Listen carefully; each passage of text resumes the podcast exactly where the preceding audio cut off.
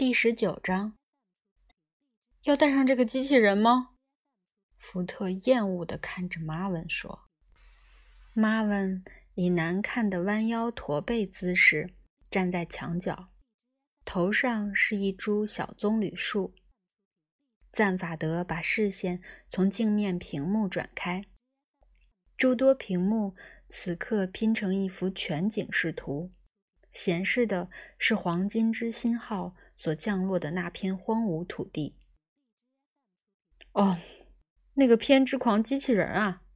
他说：“没错，我们要带上它。可是，怎样才能跟一个狂躁又抑郁的机器人打交道呢？”你觉得你的问题很难解决不成？马文说。他的说话对象仿佛是一口新进有尸体躺了进去的棺材。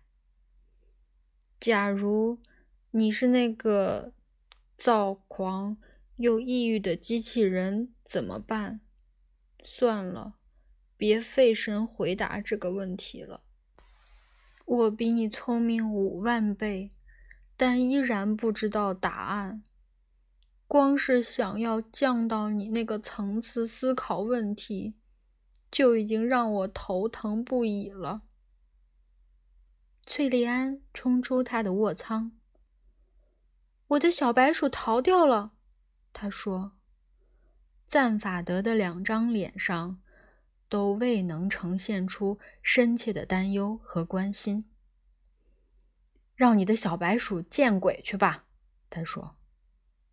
翠莉安气恼地瞪了他一会儿，然后再次消失了身影。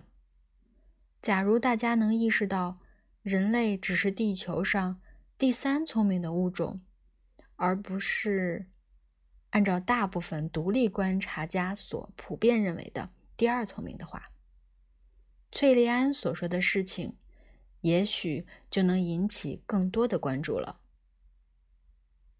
孩子们。下午好。这声音耳熟的奇怪，但又迥然不同的奇怪。里头有一种母系氏族女家长的味道。她自顾自地向众人宣布：等他们走到气闸舱口后，可以从那里离开飞船，踏上那颗星球的地表。几个人疑惑的面面相觑。是电脑，赞法德解释道。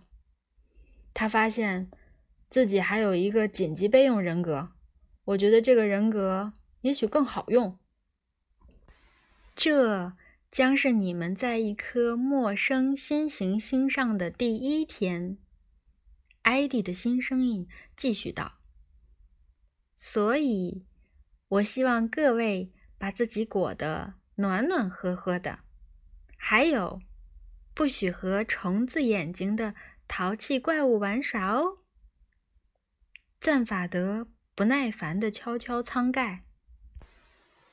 不好意思，他说：“我想我们该带着计算尺出门了。”很好，电脑怒喝道。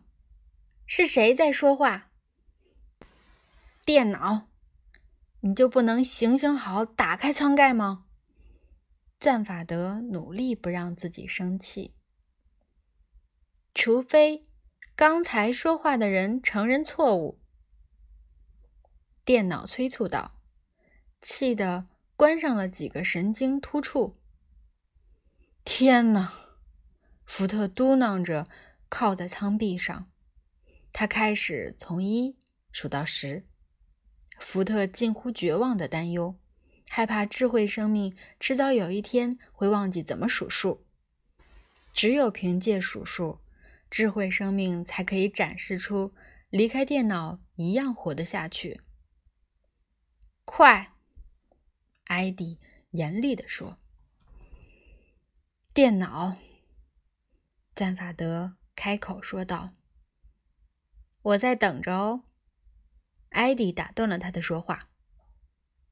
要是非得这样的话，我可以等上一整天。电脑。赞法德再次开口。他花了好一会儿搜肠刮肚的思考，想找出某些精致微妙的理性话语来说服电脑。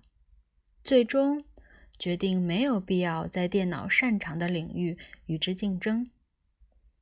要是你不立刻打开舱盖，我就直冲到你的主数据阵列前，拿一柄非常巨大的斧头给你重新编程序。听明白了吗？艾迪震惊不已，停嘴思考赞法德的威胁。福特继续默默数数。这大概是你对电脑能做出的最具侵略性的事情了，等同于走到人类面前对他说：“鲜血，鲜血，鲜血，鲜血。”最后，艾迪平静地说：“看得出来，咱们双方都得花些力气来理顺这段关系。”舱盖应声而开，一阵冰冷的风扑向他们。他们各自收紧衣服，暖洋洋地走下坡道，踏上了马格里西亚被尘土覆盖的荒芜土地。